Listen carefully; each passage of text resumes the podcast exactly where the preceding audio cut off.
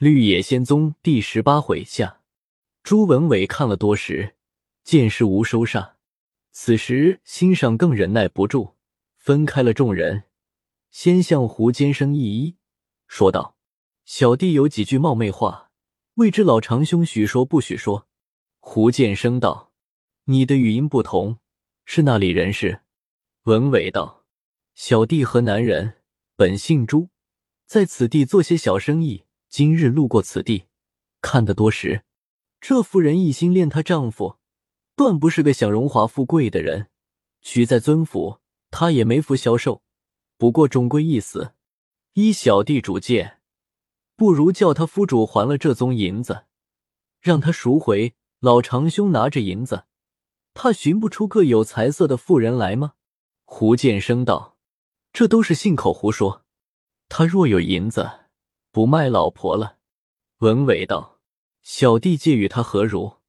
众人猛见一白衣少年说出这话，都喝彩起来。胡建生道：“不意料你倒有钱，会放卖人口账。”文伟道：“小弟能有几个钱？不过是为两家解分的意思。”胡建生想了一会，说道：“也罢了，你若拿出三百六十五两银子来，我就不要他了。”众人听了一片声乱，叫道：“林相公，快出来，有要紧话说。”林黛出来问道：“众位有何见遇？”众人道：“今日有两位积阴德的人，只看文伟道：‘这位姓朱的客人，情愿替你还胡大爷银子，赎回令夫人。’又指着胡建生道：‘此位也情愿让他取赎，找你夫妻玩具。’”岂不是两个基因得人吗？林黛道：“我有银交银，无银交人，怎好累积旁人代赎？”众人中有几个大嚷道：“你们听嘛，他倒硬起来了。”林黛连忙接说道：“不是我敢应，只因与此位从未一面，心上过不去。”众人道：“你不是顾霸，你只快快的与他二位叩头。”林黛急忙扒倒。先与文伟叩谢，后与胡共叩谢。朱文伟扶起道：“胡大爷可有乐器吗？”胡建生道：“若无乐器，我倒是罢娶良人妻女了。”遂将乐器从身旁取出，递与文伟看。文伟道：“约上只有三百五十两，怎么说是三百六十五两？”胡建生道：“衙门中上下使费，难道不是钱吗？”众人齐说道。只以纸上为凭罢。胡建生道：“我的银子又不是做贼偷来的。”文伟道：“不但这十五两分外银子，就是正数，还要奉肯。”胡建生道：“你是基因工人，怎么下起肯字来了？”文伟道：“小弟身边实只有三百二十六两，意欲与老兄同做这件好事，让几十两何如？”胡坚生大笑道。我只准你赎回去，就是天大的好事。三百六十五两，少一两也不能。你且取出银子来，我看。文伟向段成要来，胡坚生蹲在地下，打开都细细的看了，说道：“你这银子，成色也还将就取得。我原是十足纹银上库，又是库秤，除本银三百六十五两外，通行加算。”你还该找我五十二两五钱，方得完结，还得同到钱府中称对。文伟道：“我只有此银，这却怎处？”众人道：“你别处就不能凑对些吗？”文伟道：“我多的出了，少低到肯息费。我又是异乡人，谁肯借与我？”胡建生道：“如此说，人还是我的。”内中一人高叫道：“我是真正一穷秀才。”通国皆知，众位人千人万，就没一个上亿的，与自己子孙留点地步。如今事已垂成，岂可因这几十两银子，又着他夫妻拆散？帮助不拘三钱二钱，一两二两，就是三十文五十文。此刻积点阴德，一文可抵百文，一两可抵十两。话才说完，大众齐和了一声，道：“我们都愿帮助。”一言抚币，有掏出银子来的，有拿出钱来的，有因人多挤不到眼前，凡人以次转递的，三五十文一至三五百文，三五钱一至三二两不等。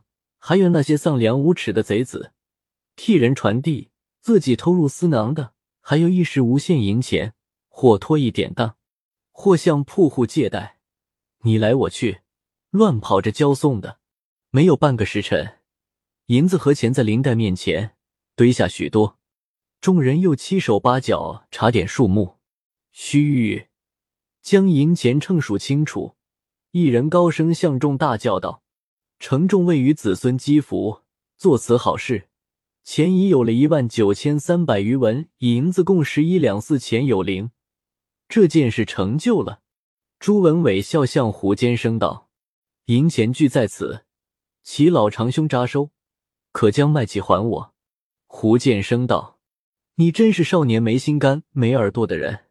我前曾说过，连库平并衙门中使费，通共该找我五十二两五钱。”像这钱我就没得说，这十两银子，九二三的也有，九五六的也有，内中还有顶银和铜一样的东西，将银钱合在一处，才算添了三十两，还少二十多两，怎你便和我要起卖起来？猛见人从中一人大声说道：“胡建生，你少掂斤拨两，这银钱是大众做好事的，你当是朱客人银钱任你瞎嚼吗？”且莫说你在衙门中使费了十五商，你便使费了一千五百两，这是你走动衙门不安分的事体，你还敢对众数念出来？我倒要问你，这使费是官吃了，还是书办衙役吃了？说着，宣权拽袖向胡坚生扑来，又听得有几个道：“我们大家打着客薄狗嚷的。”胡坚生急忙向人从中一退，笑说道。老哥不必动怒，就全部与我。这几两银子也有限的。我原为林大嫂张口就骂我，又有几个人道：“这果然是林大嫂不是处。”长话短说罢，到底还交加多少，才做个了结理？胡建生道：“话要说个明白，钱要丢在响处。今将林大嫂骂我的话说出，我这争夺较少，众位自然也明白了。”今年家修桥补路，指个庙中布施，也不知上着多少，众位都会行善，我就没一点人心。说罢，将家中小厮叫到面前，指着朱文伟银两，并众人公摊银钱，：“你们将此拿上，带同轿子回去。”又将林黛约契递与朱文伟，道：“所欠二十多两，我也不着补了，算我与你同做了这件阴功吧。”文伟将约契接了，举手道谢，急忙递与林黛。胡坚生又向大众一举手道：“有劳众位调停。”内中有几个见他脸上甚是没趣，也便赞扬道：“到底胡大哥是好汉子。”胡建生笑应道：“小弟有何好处？不过在钱上吃得亏罢了。”随即领上家人，挺着胸脯走去。林黛跪倒地下。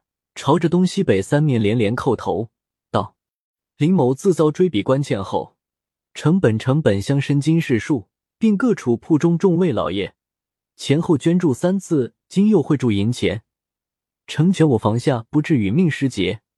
我林某也无以为报，就是这几个穷头。”说罢，又向东四北三面复行叩头，扒起来拉住朱文伟，向众人道：“舍下只有土房三间。”不能便请诸位老爷，意欲留这位朱恩公吃顿饭。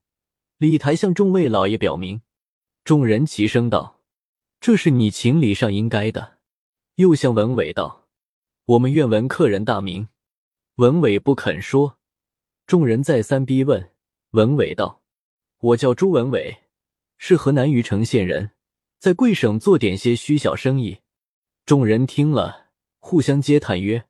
做生意人肯舍这住大财，更是难得，难得。又有几个人道：“相公，你要明白，这朱客人是你头一位大恩人。”指着吆喝的穷秀才道：“此位是唱率众人帮助你的。”又指着要打胡共的那人道：“这是为你抱不平，吓退胡建生的。”又指着大众道：“这都是共成你好事的。”还有那位夺刀的，又是你夫人大恩人。假若不是他眼明手快，令夫人此时已在城隍庙挂号了。今日这件事，竟是缺一不可。又有几个骂胡剑生的道：“我们乡党中刻薄寡恩，再没有出胡剑生之右者。但他善会看风使船，觉得势头有些不顺，他便学母鸡下蛋去了。”众人皆大笑道：“我们散了吧。”朱文伟要别去，林黛那里肯依，将文伟拉入堂屋内，叫严氏道：“你快出来拜谢，大恩人来了。”严氏早知事妥，感激切骨，包着头连忙出来，与林黛站在一处，男不作揖，女不万福，一起磕下头去。文伟跪在一旁还礼，夫妻二人磕了十几个头，然后起来。让文伟上座，严氏也不回避，和林黛坐在下面。林黛将文伟出银带熟话，向严氏细说。严氏道：“妾身之命，俱系恩公保留。